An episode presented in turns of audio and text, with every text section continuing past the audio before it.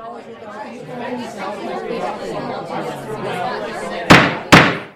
right, my lords, we shall begin.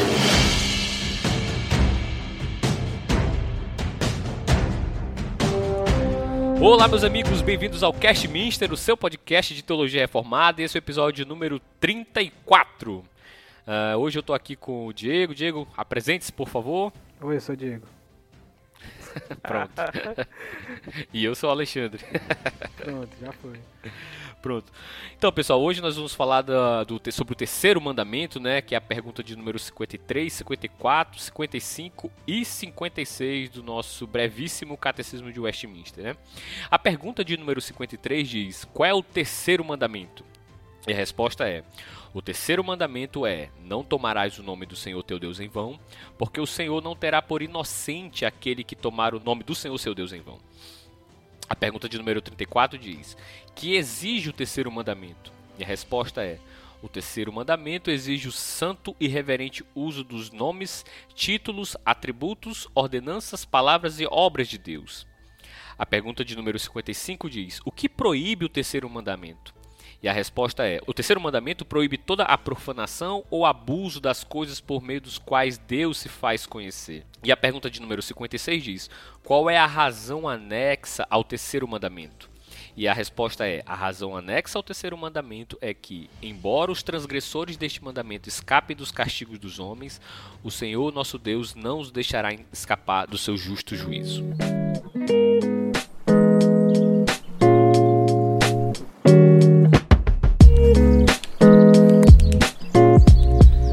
Muito bem, é, pessoal, nós estamos ainda no, no contexto de culto, né? Uh, e o nome de Deus, não, é, segundo a, as perguntas do nosso breve catecismo, diz assim que o nome de Deus não, não deve ser tomado em vão, né?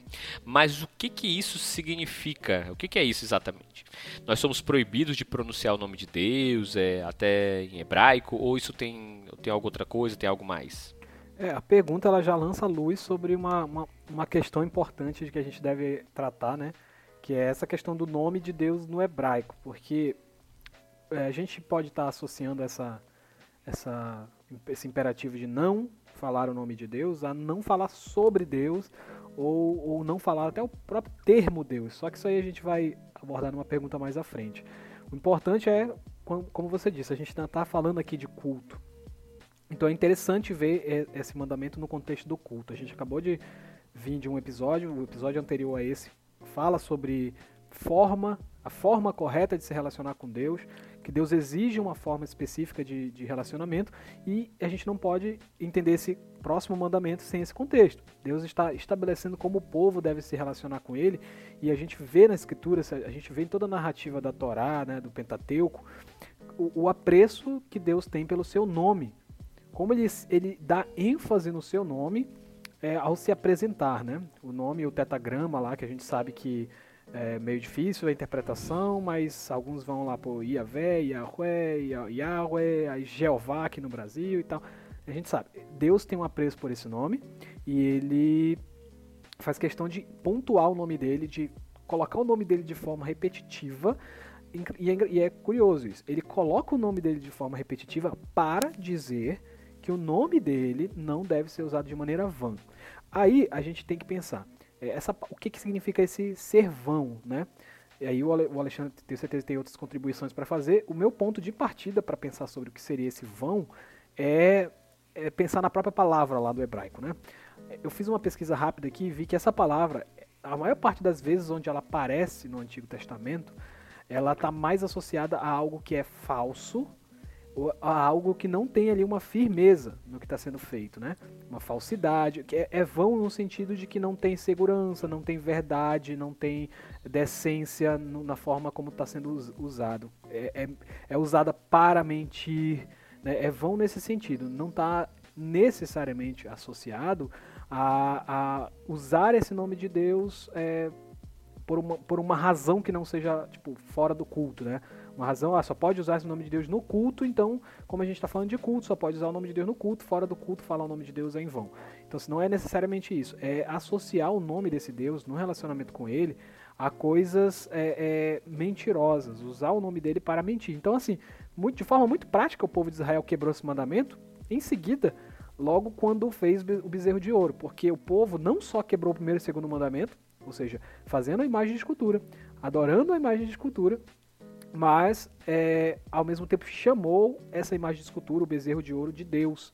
Chamou essa a, a imagem de escultura de uma representação de Yahvé. Numa festa de Yahvé, eles adoraram o bezerro de ouro. Então, usaram o nome do Senhor para uma ocasião vã, porque era uma ocasião mentirosa, uma ocasião idólatra, falsa e tudo que você puder, puder colocar de pejorativo. Então, primeiro ponto que eu queria estabelecer é esse. Usar o nome de Deus em vão é usar o nome de Deus para a desonra de Deus, para desonrá-lo. Pegar o nome dele e atribuir a coisas falsas. Como a gente vê no Antigo Testamento é, é, ser colocado como uma blasfêmia contra o Espírito Santo, associar algo de Deus a, a demônios. Ou, ou, como Pedro condenou o casal que vendeu as suas propriedades e, e, omiti, omit, e fez omissão de uma parte do valor, caíram imediatamente diante de Pedro, lá na, na, narrativa do livro de Atos. Tudo isso é usar o nome de Deus, usar a fachada da, do nome de Deus para a mentira, para a idolatria, é, é condenado nesse, nesse mandamento. Então, é, eu acho que a gente é proibido de tudo que, que abranja isso, que abranja isso. Não só a pronúncia da palavra Deus ou da palavra Yahvé, né? A gente sabe que no meio evangélico algumas comunidades têm esse medo de pronunciar esse nome, que tem uma certa narrativa de que esse nome é, é um nome sagrado, que não pode ser sequer pronunciado. A gente sabe que tem toda essa narrativa, mas sem querer desbancar essa narrativa, eu só estou querendo mostrar algo ampliado, né? Outras coisas, além da pronúncia do nome de Deus, podem ser tidas como o uso em vão do nome do Senhor. É, e é nesse ponto que eu queria pegar, porque assim, né, mais uma vez eu vou trazer aqui o comentário histórico-cultural do Antigo Testamento, que foi lançado agora pela Vida Nova, mas que anteriormente já tinha sido lançado sob outro nome por uma outra editora, né? E, e a respeito dessa passagem, eles trazem o seguinte comentário, né? É importante a gente ressaltar, gente, também aqui, não esqueça, nós estamos tratando de um ambiente de culto, né, de uma questão litúrgica mesmo, uma questão é, é, estritamente religiosa, por assim dizer, né? Então, assim, lá diz assim: enquanto o segundo mandamento diz respeito a não existir nenhum poder acima de Deus, o terceiro, ou seja, o terceiro mandamento, volta sua atenção à utilização do poder de Deus sobre outras pessoas esse mandamento não está relacionado à blasfêmia ou linguagem obscena. Ao contrário, seu objetivo é evitar que o nome de Yahvé, né, que eles colocam aqui, uhum. seja utilizado para fins de magia ou encantamentos. Esse mandamento dá continuidade à preocupação presente no segundo mandamento, em relação à crença de que o nome de alguém estava intimamente ligado à essência da pessoa. Isso é importante. Uhum. Revelar o nome era uma demonstração de graça e confiança, e em termos humanos também de vulnerabilidade. Israel não devia fazer uso do nome de Yahvé no sentido mágico, na tentativa de manipulá-lo. O mandamento também visava assegurar que o uso do nome de Yahvé em juramentos, votos e acordos fosse levado a sério. Então, assim, isso aqui já nos lança muita luz, né, a respeito uhum. da questão é, do contexto ali, né, em que o povo está inserido, né, é, suscita é, um leque de, de, de aplicações, né, uhum. que a gente pode fazer. Inclusive, eu acho que a gente vai fazer algumas no final, né. Uhum. Aplicações, inclusive, bem, bem, bem contemporâneas, né, e bem sensíveis nos nossos dias, né. Uhum. Mas assim, já dá pra gente ver que a, a questão era muito mais do que, tipo assim, é, é porque geralmente, pelo menos na, na, Eu não estou dizendo que isso é algo que seja universal, né? Mas assim, num contexto mais próximo nosso, aqui a, a, nível de Brasil, a impressão que dá é que as pessoas entendem o mandamento no sentido de dizer assim, tipo, tá, num, tá assistindo um jogo e diz assim, ai meu Deus do céu, e, e, e aí, pô, você usou o nome de Deus em vão, entendeu? Uhum. É, como, a, como se essa, essa interjeição, né, essa, essa expressão ali de algo para expressar espanto, decepção, uhum. ou, é, é, seja o, o fato de dizer o nome de Deus em vão, né? Mas é importante a gente ressaltar que ali é um ambiente de culto, né? E que a questão estava mais relacionada é, com a, a, mesma coisa do segundo mandamento, né? A questão da manipulação divina, né? Uhum. Você é, domar, você dominar o, o, o, Senhor Deus, né? Então é, é por isso que eles olham, vocês não e, e é exatamente isso que o Strong traz é, na, na, definição dele a respeito de vão, né, que você tinha falado, né? Uhum. Não tomar o nome do Senhor é, teu Deus em vão, né? E ele vai dizer que o sentido é justamente esse, né? Ele fala assim que o significado primário do termo é engano, mentira e falsidade, né? Uhum. Então assim, não use o nome do Senhor é, para trazer é, é, engano, né, para trazer mentira, né, para se valer dizer assim, não, né, por, é, era muito comum também em transações comerciais, né, vocês assim, não, é, em nome do Senhor, Deus, assim, é, eu prometo, eu juro, sabe, e você saber que você não vai cumprir esse juramento, né, Sim. você não vai cumprir esse voto, né, então tipo, assim... Em Alexandre, só para ilustrar o que tu tá falando, Deuteronômio 5:20 fala que você não pode ser falsa testemunha. E a palavra uhum. falsa lá é essa mesma palavra, chave, né? Que é essa mesma palavra de vão traduzida aqui. Uhum. É a mesma. Sim, sim. É até interessante, né, que hoje, no, hoje em dia, eu acho que ainda há essa prática, pelo menos a gente vê nos filmes, né, nos filmes americanos, de a pessoa jurar, né, com a mão em cima da Bíblia ali, né, uhum. de não, de dizer a verdade, somente a verdade, nada mais que a verdade, né. Então, uhum. assim, ela estaria jurando ali em nome de Deus dizer somente a verdade, né, uhum. e não é dizer algo falso que prejudique a pessoa que está em julgamento ali, né. Então, assim, então é muito interessante que é, é, o nome de Deus está muito mais relacionado a a um benefício próprio, né? É, contra um benefício próprio e, consequentemente, contra prejudicar alguém, né? Você uhum. fazer uso do nome do Senhor para prejudicar alguém. Sim, é, aí essas expressões que você mencionou, que tu falou, ai meu Deus, a gente pode trazer outras aqui, né? Movimento uhum. evangélico, gospel, é bem ativo nessa área, né, de criar jargões, criar um linguajar. Inclusive, tem estudos da área da, da linguagem, né, o pessoal de letras estuda isso, como a língua portuguesa foi sendo modificada com o crescimento do, do movimento evangélico. Então, eu vejo isso mais como uma questão de, de produção de linguagem associada à vida que as pessoas têm do que necessariamente um uso religioso das palavras, né? É mais assim, a religião influenciando a vida comum do que, na verdade, é, o uso vão disso num ambiente religioso. Você citou um bom exemplo, você está assistindo um jogo de futebol e você fala, ai meu Deus, ou seja, é, é, é uma influência de alguma coisa que está ali no teu universo, né, a, a tua religião, a Sim. tua fé, e isso invade as outras áreas, invade seu relacionamento com pessoas, né, por exemplo, quando você se depara com com um acontecimento tenebroso, com alguma coisa que você quer afastar uhum. de você, aí os evangélicos falam, você está tá amarrado em nome de Jesus, o sangue de Jesus tem poder, Deus me livre, né? Então a gente usa esses termos é, como uma forma de expressão é, da, do, uhum. da, da, fé que a gente tem, ou pelo menos assim, culturalmente falando, da fé que a gente tem no, no dia a dia. Se isso daí pode ser usado é, de forma errada, e pode, claro que pode, tá mais, a, tá mais associado com o que você mencionou como blasfêmia que não é necessariamente sim, sim, sim, o, o, que a gente está falando aqui no terceiro mandamento. Né? Não é. Pode ser usado errado esses, esses jargões evangélicos? Claro que pode. Claro que pode estar tá sendo usado errado. Mas não é necessariamente o que a gente está vendo aqui no, no terceiro mandamento. O terceiro mandamento é bem mais profundo, é bem mais complexo. É, sim, com certeza, né? Deus, e, e eu acho que é isso mesmo, cara. Tipo, é, é, claro, a gente tá dizendo, ah, então não tem problema eu fazer uma piada uh, vulgar e eu insiro o nome de Deus nessa piada com fins de. É, é, denegrir a imagem de Deus, né, ou de Cristo, uh, então não tem problema? Não, não, bicho, também tenhamos bom senso, uhum. tenhamos bom senso, né? O que a gente está querendo dizer é que o significado primário ali do, do do, do termo, né? Uh, de, é, é, mais relacionado a esse aspecto de, uh, de, de, manipular o Senhor, né? E de prejudicar o próximo, né? Então, assim, é, é, é, mais nesse sentido do que nesse sentido de, puxa, meu Deus do céu, hoje tá difícil. Ou, então, como você fala esses jargões do Tá amarrado em nome de Jesus, o sangue de Jesus tem poder. Uhum. É, o, Inclusive tem, né, exemplo... né? Tem um meme assim, né? O sangue de tem. Jesus tem poder. É, é, da, da musiquinha da senhora lá. Uhum. Inclu inclusive, é, a gente citou um exemplo no episódio passado, que é a gente falou aqui da nossa opinião particular sobre, é, por exemplo, filmes, né? Tu citou o Paixão de Cristo, do Mel Gibson. Filmes em que o ator representa a, a imagem de Jesus, né?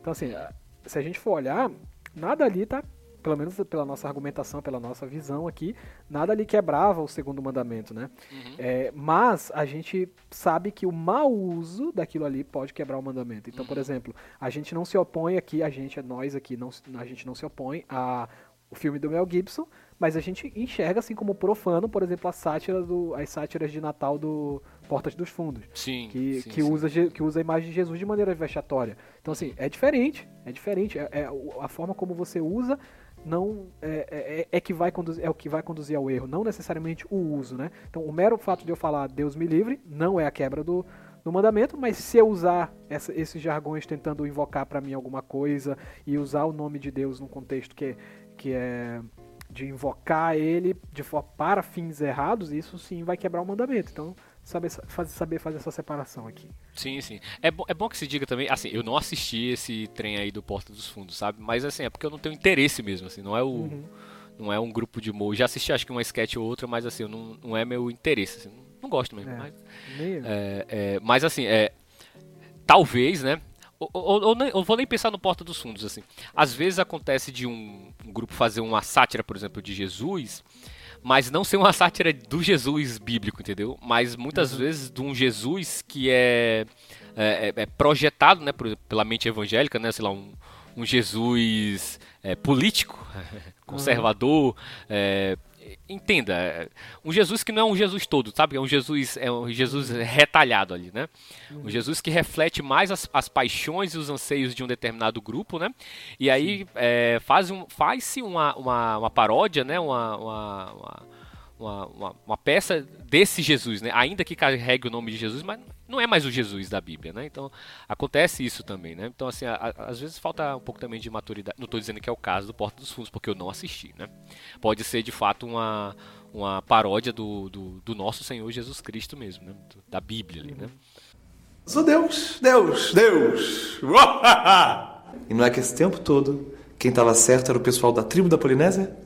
É, o caso mais famoso talvez seja daquele travesti que colocaram na cruz, na parada gay sim, e tal, etc. Sim, sim, é o caso mais, é o mais uhum, famoso, né? Uhum. Então, assim, lógico que aquilo ali envolve questões bem problemáticas. Uhum. Mas. É, e, e, mas desculpa te fosse, interromper, mas... desculpa te interromper. Eu, eu não estou dizendo assim também que é, o fato de você fazer uma, uma paródia a um. O estereótipo de Jesus seja algo ok, né? Eu não estou dizendo isso, entendeu? Eu não estou dizendo isso. Sim. Sim. É, e, e, tipo assim, no caso desse que a gente mencionou, do, do travesti crucificado, tipo, é muito. É, a gente tem inúmeras razões para criticar aquilo e condenar aquilo, mas é, talvez o caminho mais correto não seja dizendo, ah, porque isso é errado porque quebra o segundo mandamento, entendeu?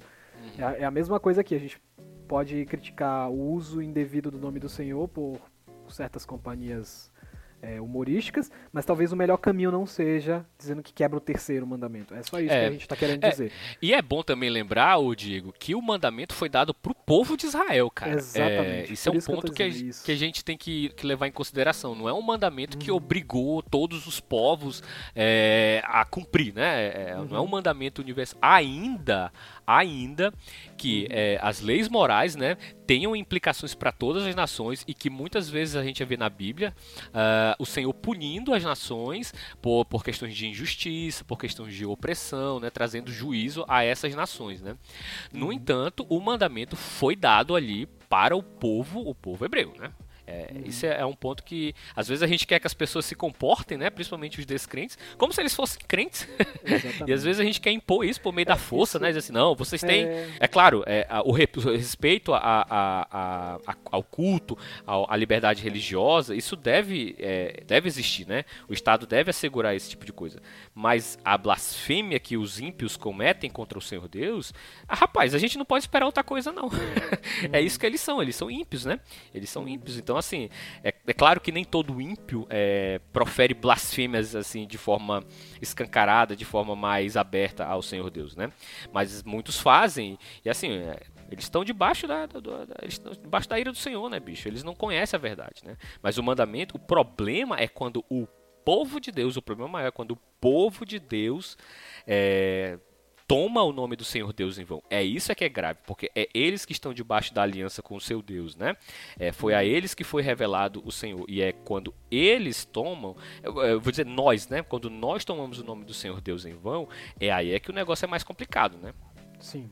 É, e me parece também, é, Alexandre, que esse problema com essas profanações que se fazem é, é é um problema bem específico do tipo de sociedade que a gente vive, né? Dessa sociedade que foi é, é, produzida por um ambiente, digamos assim, culturalmente cristão, esse, esse ambiente ocidental, com os pressupostos do conservadorismo judaico-cristão e etc, etc. Aí a gente se acostumou com isso, né? Com, com, com a áurea cristã da sociedade e isso causa uma ilusão de que quando alguém faz uma profanação, ela está fugindo do que é padrão na sociedade. E não é verdade. A gente sabe que a sociedade padrão é essa. A igreja que é o foco de luz e o sal do mundo, né? A igreja que está no meio disso, tentando, é, de forma, na sua militância espiritual, é, propagar o evangelho do reino. Então, o que, que acontece é que se a gente for pensar no contexto dos crentes do, do, do Novo Testamento, e, e, eles tinham que entender isso, porque senão eles iam pirar, senão eles iam virar uma milícia armada, né? Eles sabiam que, ao ir ao comércio, é, eles iriam enfrentar isso.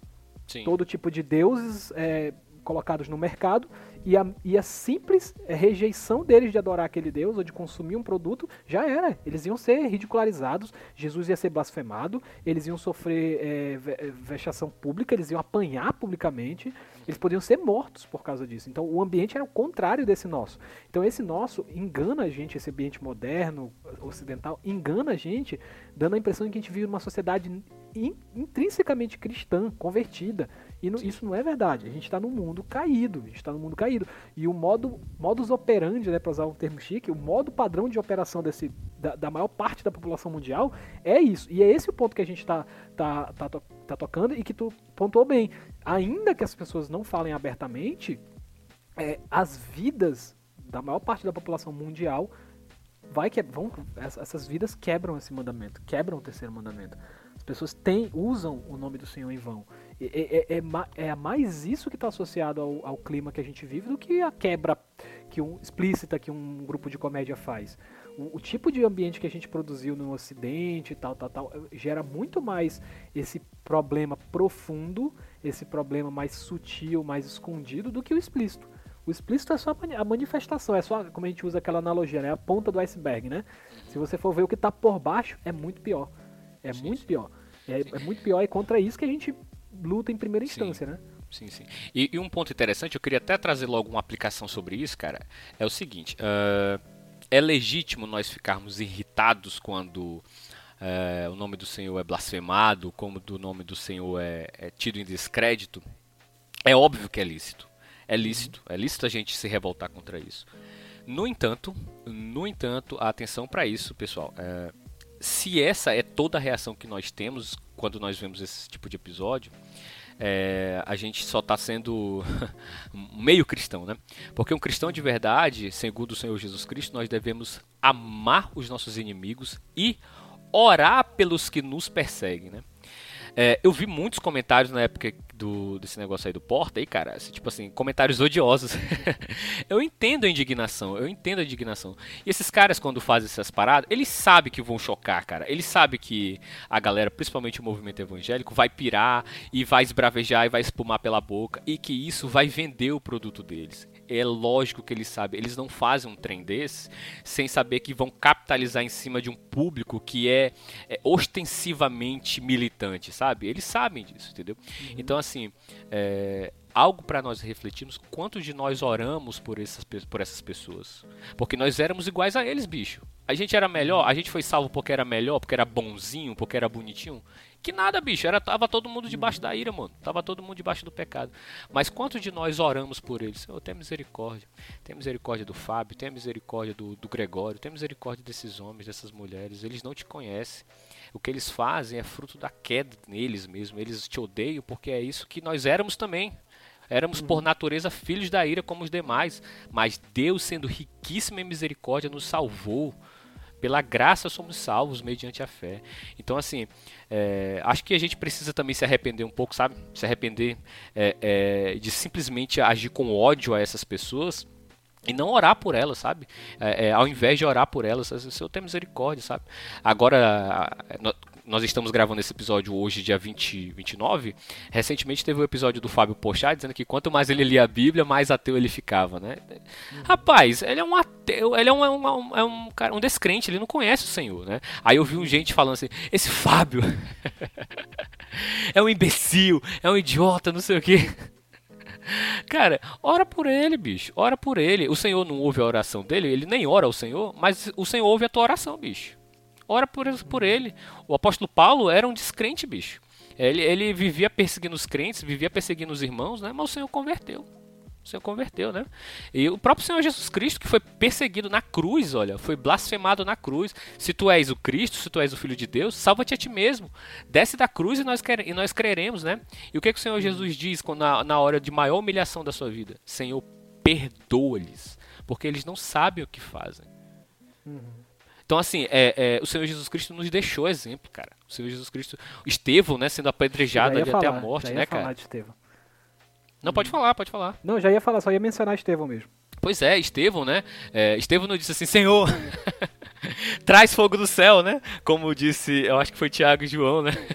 Aí o Senhor Jesus, Jesus até, o Senhor Jesus até é, é, censura eles, né? Ele diz assim: vocês não sabem de que espírito vocês sois, cara. Vocês não sabem. O filho do homem não veio para destruir a alma dos, dos homens, mas veio para salvá-la. Né? Então, assim, é, essas pessoas. Um ponto importante, e, e atenção para isso: misericórdia é para pessoas que não merecem misericórdia. Você não dá misericórdia para alguém que merece. Alguém que merece, você dá o que é justiça, é o que é de direito. Então, assim, misericórdia é para pessoas que não merecem misericórdia. É esse é que é o ponto. Nós não merecíamos misericórdia. Eu, você, o Diego, todos que estão nos ouvindo, vocês não mereciam, nós não merecíamos. Eu não merecia misericórdia, mas por graça, por favor e merecido, nós alcançamos misericórdia. Nós não primeiro nos preparamos para receber misericórdia, misericórdia, misericórdia. O Senhor nos trouxe misericórdia quando nós nem o procurávamos. Então, assim, misericórdia é para pessoas que não merecem misericórdia. E essa é a beleza do Evangelho. Vem Jesus Cristo salvar pessoas que não merecem ser salvas. Então, assim, se o Senhor salvou pessoas como nós, por que, que ele não pode salvar o Fábio Pochá? por que, que ele não pode, né? Mas nós precisamos orar para isso. E a gente não pode ficar só nesse discurso, não. É, a impressão que dá é que o problema não é nem tanto ele ser ateu, sabe? O, o, ateísmo dele é um problema, mas como esse período que a gente vive é um período tão, tão ruim, cara, tão estressante, tão desgastante, é o fato dele ser de esquerda é que parece gerar mais ódio nas pessoas do que o simples ateísmo dele. Porque existem muitos ateus, assim, que também, Sim. sabe... Não... Certo, já ia falar, não tem essa perseguição com o Pondé, por exemplo. Pois é, não pois tem. é, o Pondé não é crente, pô. O Pondé é conservador e tal é um cara mais alinhado à direita, liberal, conservador. Sim, sim, sim, sim, sim. Não tem essa perseguição com o ateísmo dele, entendeu? Pelo contrário, sim. a gente vê uma certa benevolência. A galera fica orando pelo, pelo Pondé. Pela conversão do Pondé, Pela conversão exatamente. do Pondé. E tem que orar mesmo, né, bicho? Tem claro, que orar tá mesmo. certo, tá certo. A gente vê é, alguns evangélicos se aproximando dele, entregando livro para ele, uhum. para ver se ele lê o livro e de repente se, se converte. Sim, sim, sim, sim. Né? É, alguém e, pode argumentar também que, ah, mas o Pondé não fala mal da fé cristã e tal. Mas, bicho, o fato dele. É, hoje ele não se denomina, se eu não me engano, mais ateu, né? Eu acho que ele é agnóstico ou alguma coisa nesse sentido. Mas na época em que ele era ateu, mesmo assim não se falava nada. ele era um cara legal ele, que dava para ouvir, que dava para ler e tal. Uhum. Não, ele é ateu, mas tudo bem. É, Mano, ele negava a, a, a existência do nosso Deus. É isso que eu ia falar. É, ele faz palestras bíblicas falando do Antigo Testamento e no fim a conclusão é que provavelmente Deus não existe, é a conclusão dele.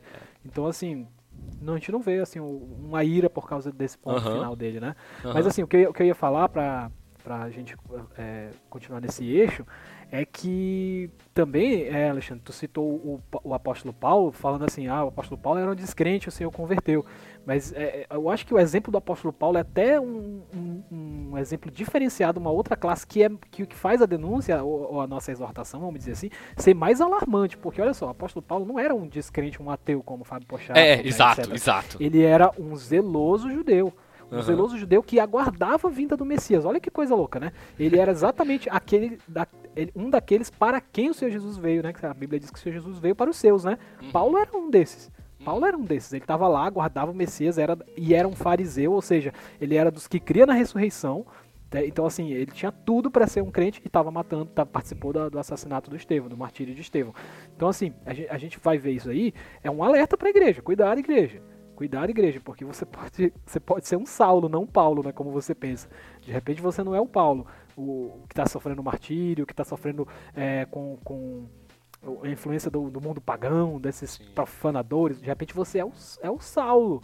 De repente você é o cara que está lá debaixo do seio da religião propagando o mal, né? Então assim, a gente tem que ter esse cuidado, a gente tem que ter essa, essa, esse, esse, esse alerta para que os problemas são mais profundos.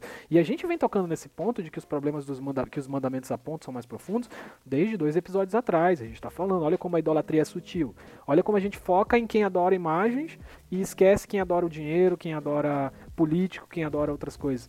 Olha como usar o nome de Deus também é uma coisa mais em vão, é mais sutil, né? A gente foca em quem diz, ai meu Deus, o sangue de Jesus tem poder, mas a gente não foca em pessoas ou grupos que, cuja conduta se valem de, de, de Deus para algo que, que não, não honra a Deus, ou, que, ou melhor, que desonra a Deus. Né? a, gente vai, exato, a gente vai penetrar nesse, nesse ponto mais pra frente, mas eu já deixo aqui lançado já. Isso. Exato. Eu quero só pegar esse teu gancho aí do apóstolo Paulo, cara, porque assim, é um negócio, se a gente for olhar, é um negócio extremamente assustador.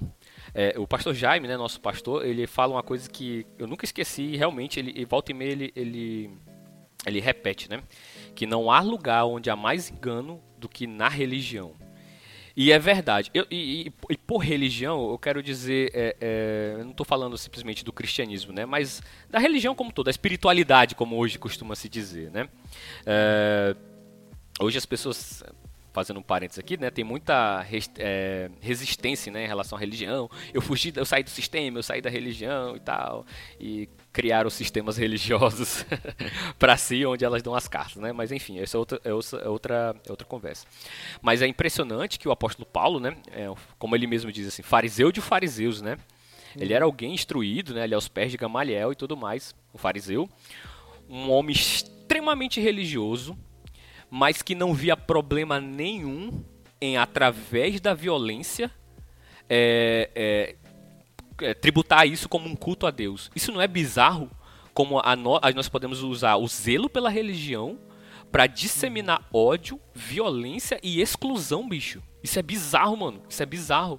Isso é bizarro. Como é que pode, cara? Como é que nós cristãos, que nos dizemos seguidores do Deus Altíssimo, filhos de, é, do, do é, seguidores do Senhor Jesus Cristo, né, o Filho de Deus, e ao mesmo tempo é, usarmos isso, usarmos esse zelo para odiar pessoas, para gerar ódio, para gerar violência, para gerar exclusão, é, é, sabe? Para excluir as pessoas da graça de Deus, assim, sabe? Para não levantar o Senhor Deus uma oração em favor dos perdidos. Cara, simplesmente porque as pessoas têm um posicionamento político que difere do nosso.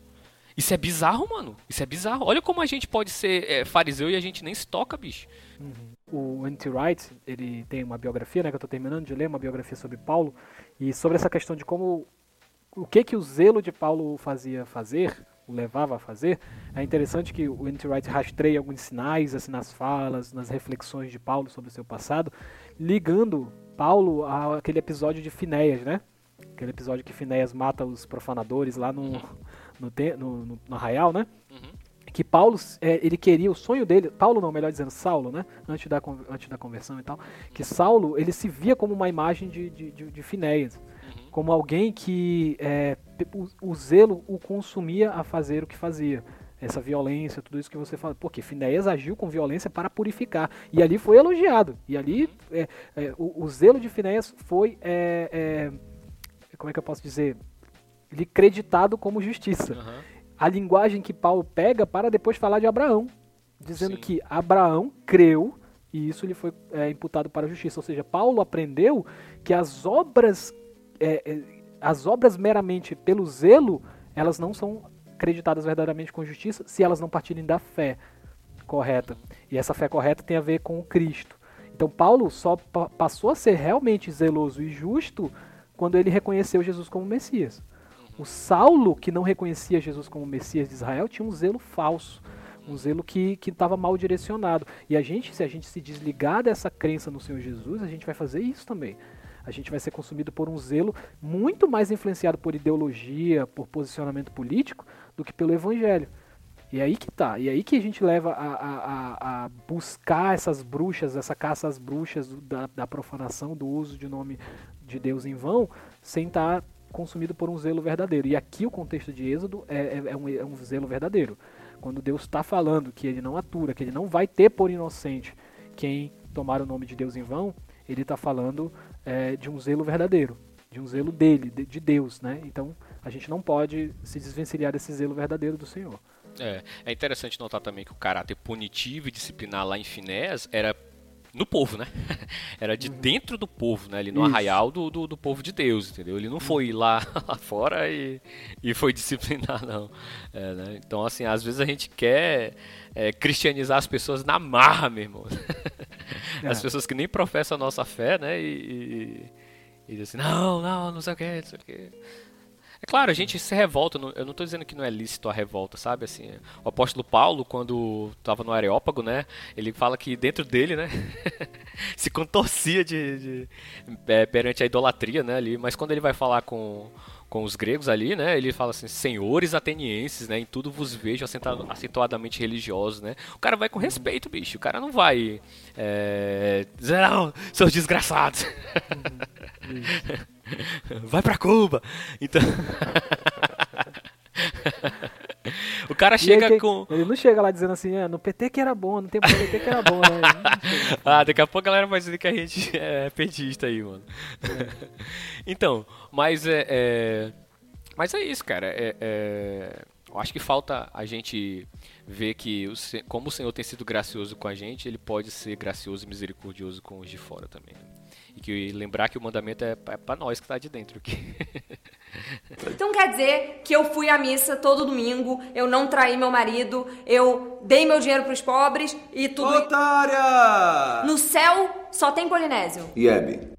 Então, é, partindo aqui pro final do nosso episódio, cara, ah, em relação a essa questão de tomar o nome do Senhor em vão, né, que nós já vimos que não é simplesmente uma blasfêmia, né, pelo- feita pelos de fora, ah, não é uma expressão de, ai meu Deus do céu, o sangue de Jesus, né, mas que é um mandamento que tem muito mais a ver com manipulação divina, né, e com a- a- o prejudicar o próximo, né, é, de que maneira prática a gente pode aplicar esse mandamento na- nas nossas vidas hoje?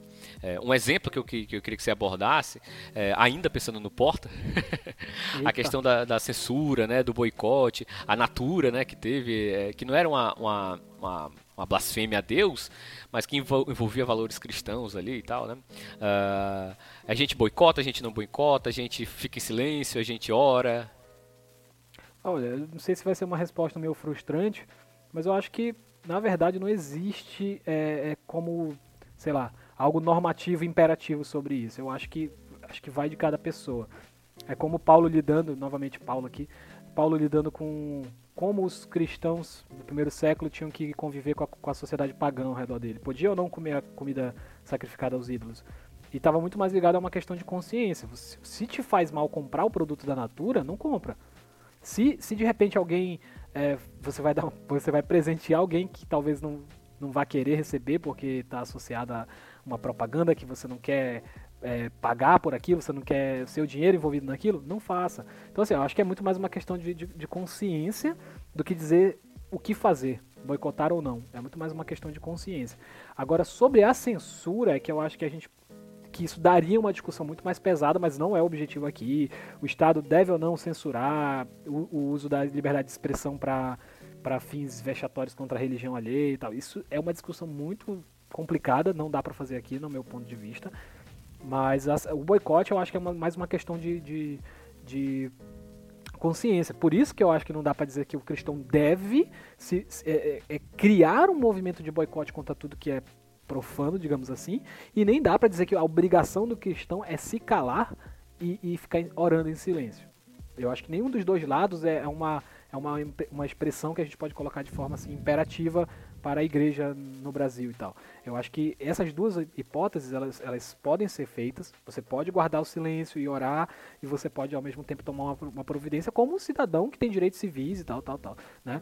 Agora, voltando a um ponto que, que você falou ante- an- an- anteriormente, Alexandre, sobre assim como você falou que a revolta ela tem um, tem um lugar para revolta, tem um lugar para estar revoltado, mas é, é, essa revolta que vai levar esse- a todo esse sentimento que você falou e tal, ela não anula né, a questão da misericórdia que você falou. Estar revoltado não anula a questão da misericórdia. O problema que a gente vê na internet não é necessariamente que caminho os cristãos estão escolhendo, se, a ser se o boicote ou a oração silenciosa, mas é, é como eles transformam disso uma, uma ferramenta. Uma ferramenta de, de, sei lá, de algum objetivo político.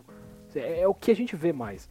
É, tá politizado o negócio. É como você falou. É, o, o, problema do cara ser profano é que ele não é do meu espectro político.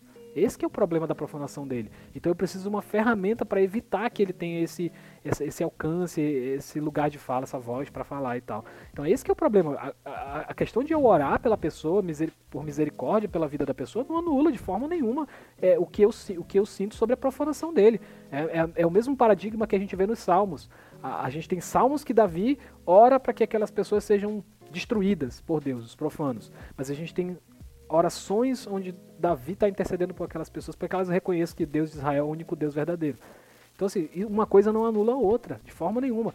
Saber que aquelas pessoas, pela profanação delas ou pelo uso indevido do nome de Deus, dentro ou fora da comunidade cristã, que essas pessoas estão seguindo um caminho que leva à condenação, não anula o fato de que eu tenho que orar é, é, por misericórdia. Então, assim, dá para ao mesmo tempo ter uma postura combativa contra a profanação, contra o uso indevido do nome do Senhor e da, dos atributos dele, como diz é, a pergunta 54 de Westminster, e sua resposta. Dá para ter uma, uma, postura combativa lúcida e ao mesmo tempo exercer misericórdia em oração. Dá para fazer as duas coisas. O que você vai fazer, eu acho que é mais uma questão de consciência aí.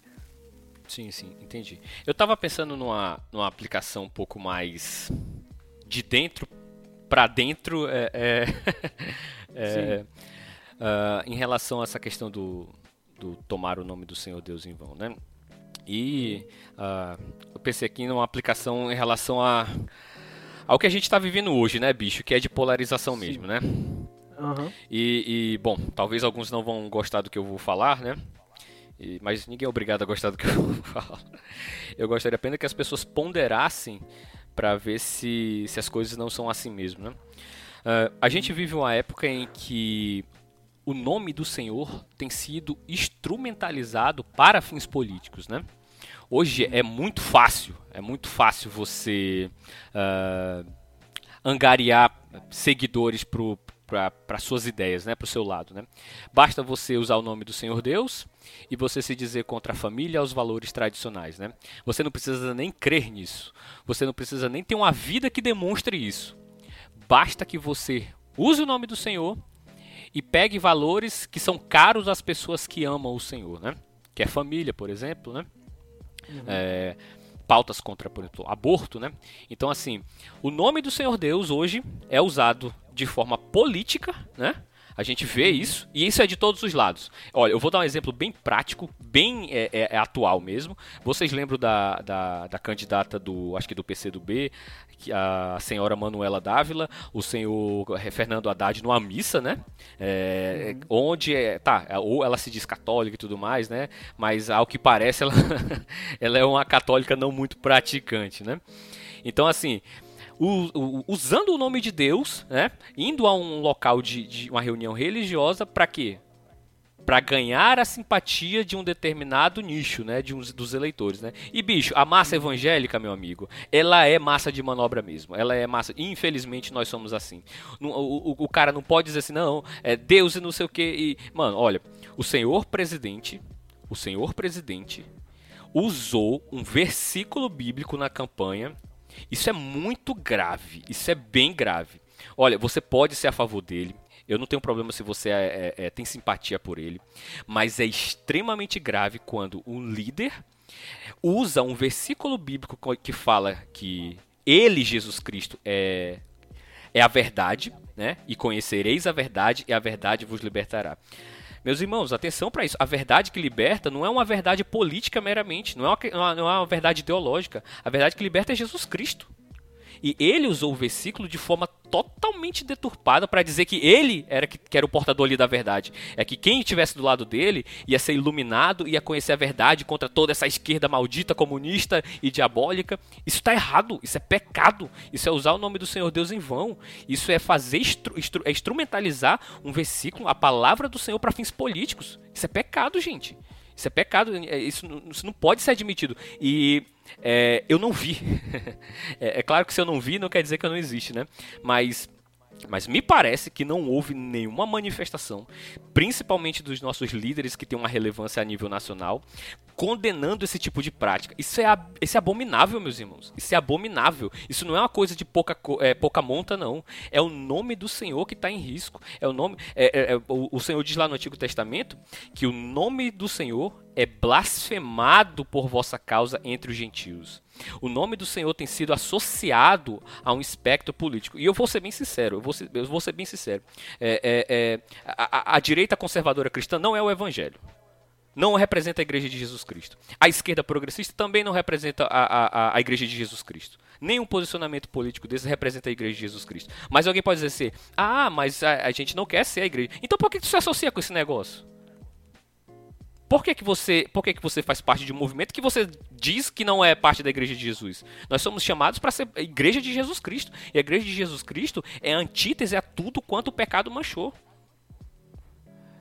É fato, é fato. Então, assim, não me venha com essa história quando, é, na verdade, você ama, você ama esse lado, ama às vezes até mais do que o próprio Senhor, e você usa o Senhor como justificativa para proteger sempre o seu lado para nunca reconhecer um erro, para nunca fazer uma meia-culpa.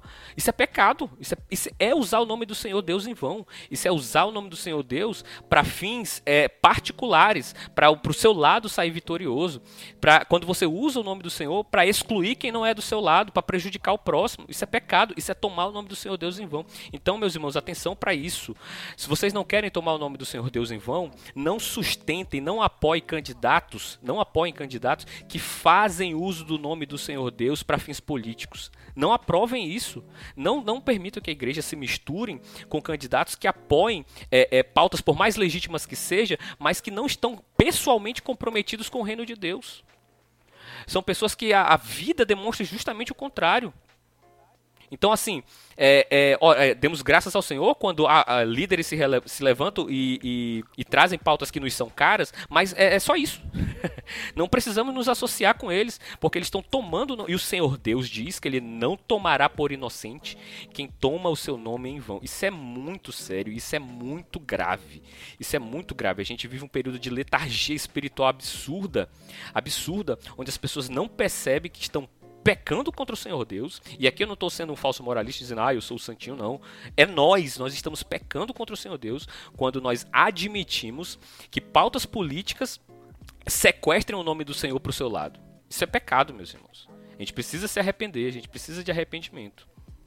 É, e aqui a gente não está dizendo, né, Alexandre, que o, o, caminho é se afastar de qualquer questão política. Exato. Como se, os cristãos, como se os cristãos não devessem participar da vida política. Pelo contrário, eles têm que participar mais do que estão participando, mas têm que participar a partir da vida comunitária como parte da igreja cristã.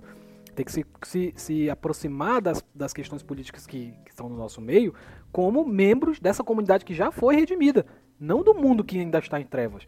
A gente tem que agir a partir do corpo redimido. E é isso que falta. A gente está querendo se associar a movimentos que a gente sabe que não, não, não fazem, não, não são a igreja. Não são o povo que foi transformado para transformar o mundo. Como é que você quer transformar e melhorar o mundo a partir de um movimento de gente que não é transformada? Ou que não pressupõe essa transformação na, na, na própria ideia central do movimento, da ideologia em, em, em, específico? E isso, isso, e usar o nome do Senhor nesses tipos de movimento é, é usar o nome do Senhor em vão. E aí eu lembro aqui, Alexandre, como, como a gente está falando aqui que a gente não está falando não está criticando o envolvimento do cristão com a política, vou citar o Francis Schaeffer, que é um queridinho de muita gente dessa área, né? O Francis Schaeffer ele tem um livro chamado é, O Manifesto Cristão, onde ele analisa, num trecho lá, quais as consequências do que estava acontecendo no tempo, que era um, a eleição de um presidente americano ao, né, ao governo e tal, que era conservador. E aí ele fala assim que ele estava vendo muita comoção na igreja no sentido de se alegrar, rejubilar, porque um presidente é, conservador estava no poder. E aí ele fala assim: como é que eu vejo essa questão? O Schaefer fala o seguinte: que ele vê o conservadorismo ganhando espaço como uma janela, uhum. não como a paisagem que ele olha pela janela. Uhum. O que, que é a janela? A janela é um conservador no, no, no governo é menos empecilho para que a igreja faça o seu papel. Não é que ele é a solução. E o problema da igreja hoje é ela vê o conservadorismo como a solução. Ela vê o partido ou a ideologia X como a solução para os problemas. O Schaefer sabiamente via como a janela. o, o conservadorismo ele pode ter aberto uma brecha uhum. para que a igreja militante faça seu papel.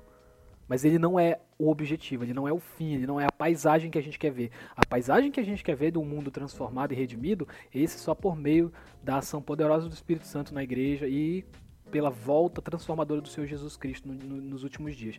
Então não, não adianta não adianta tentar fazer isso que você vai cair nesse pecado. Você vai colocar o nome do Senhor onde não deveria estar. Você vai envolver a pauta é, é, do reino de Deus com a pauta de reinos que não são reino de Deus. Você vai envolver reinos, você vai confundir reis, você vai confundir senhores. E quando você tenta confundir senhores, quando você confunde senhores, quando você coloca dois senhores tentando equilibrar, servir os dois ao mesmo tempo, você vai aborrecer um deles. É, exato, exato, perfeito. É, meus irmãos, é, cuidado com essas, com essas questões políticas, cuidado. Você quer ser de direita, você quer ser de esquerda, o sejam, mas o sejam com cautela, sabe? É, tenham, tenham autocrítica, sabe? O lado de vocês, é, o lado da direita, o lado da esquerda, ele não sabe toda a verdade, ele não tem como conquistar tudo, ele não tem como é, dar uma teoria da realidade completa, entendeu? O pecado manchou tudo. O pecado manchou tudo. Não existe um lado santo. Não existe. Todos são pecadores, a Bíblia diz. Todos carecem da glória de Deus. Todos, entendeu? Então, assim, muito cuidado. Não compre pacotes completos, pelo amor do amor. Você que é jovem, é, você que se engaja mais em questões sociais, que você tem uma sensibilidade a grupos minoritários. Cuidado com pessoas que são ímpias é, é, e que têm pressupostos que não não estão embasados na escritura. Cuidado com isso, cuidado. Vocês que são mais à direita, tomem cuidado com isso também. Nós gravamos um episódio só sobre política, nós talvez façamos um outro episódio mais para frente, mas tomem cuidado. Não, não abracem um pacote desse como o, com unhas e dentes, sabe, como fundamento da vida de vocês, porque eles são permeados pelo pecado também leiam autores bíblicos, leiam autores cristãos, sabe? Claro que dentro do cristianismo há uma diversidade de opiniões, uma diversidade de crenças em relação à política, mas leiam bons autores, conversem com pessoas, principalmente conversem com pessoas diferentes da bolha de vocês, não se fechem na bolha de vocês. Não seja aquela pessoa que só vive no viés de confirmação. Ah, eu sou de esquerda, então só vou ler autores de esquerda. Ah, eu sou de direita, então assim, eu só leio autores de direita. Conversem com pessoas que são diferentes de vocês, meus irmãos. Não caiam nesse reducionismo de acreditar que toda a realidade realidade é de direita ou toda realidade é de esquerda. A vida não é assim. O Senhor não estruturou as coisas assim. O Senhor Deus derrama chuva sobre justos e injustos.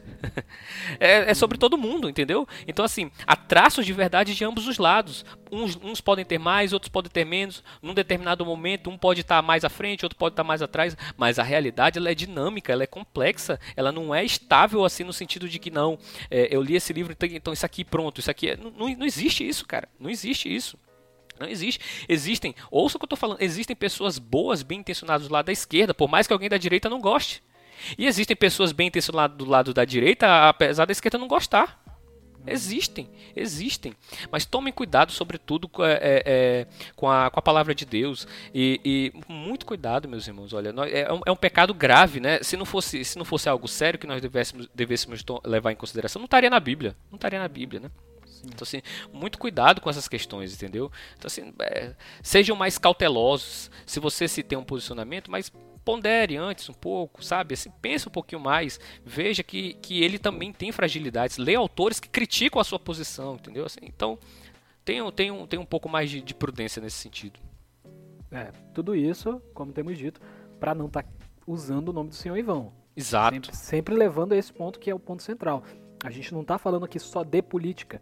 É, é, muito importante entender isso porque no contexto do Antigo Testamento essas coisas não estão separadas. Não é como hoje que a gente diz, não, eu politicamente eu sou isso, mas eu sou religioso, eu, a minha vida cultural é guiada por essa parte. Não, a Bíblia ela, ela, ela vê essas coisas integradas. A, a política e, e, e a fé na Bíblia não se separam. Quando você, quando Paulo está todo momento pregando que Jesus é o Senhor, é o Quírios, ele está automaticamente dizendo que César não é Quírios, César não merece adoração. É isso que Paulo está pregando para os gentios. E é isso que Jesus diz que o que é de César tem que ser dado a César e o que é de Deus tem que ser dado a Deus. É isso que a Bíblia nos, nos ensina. Não misturar essas coisas, porque usar o nome do Senhor fora do contexto que é devido é usar o nome dele em vão. Então é por isso que a gente está fazendo essa advertência. Não é porque a gente está querendo abrir uma escola de, de política aqui que está querendo dizer que a nossa é a mais certa, né? Não é que a gente está querendo dizer aqui, né, Alexandre, que a gente tem a visão correta acerca da polícia, política, sim, né? Sim, sim, é, a gente está querendo dizer para você ter cuidado para que você não quebre esse mandamento. para que você Exatamente, não transforme as exatamente. tuas opiniões políticas num evangelho. É, isso é- Exato. é- essa que é a Exato. parada. Não é, a gente não tá censurando ninguém aqui. A gente não tá querendo dizer que a gente sabe que vocês não sabem. A gente tá querendo dizer para vocês tomarem cuidado, porque essa é uma tendência. Essa é uma tendência. Exatamente, exatamente. E para quem quiser saber o nosso posicionamento político, olha, o meu específico, eu sou um caiperiano, sou alguém que, que é mais ligado ao neocalvinismo, entendeu? E se alguém quiser saber um pouco mais, pesquisas aí nas internets que tem muito livro, tem muita matéria, tem, tem blogs, tem é, vídeos, tem, tem muita coisa aí. E eu acredito que é uma tradição que pode enriquecer muito o debate político, sabe? Que tenta fugir desses extremos e, e que pode contribuir muito aí, muito mesmo, é, é, com a teologia pública é, evangélica, reformada, e que não está disposta a abrir mãos do, da, da ortodoxia cristã mesmo.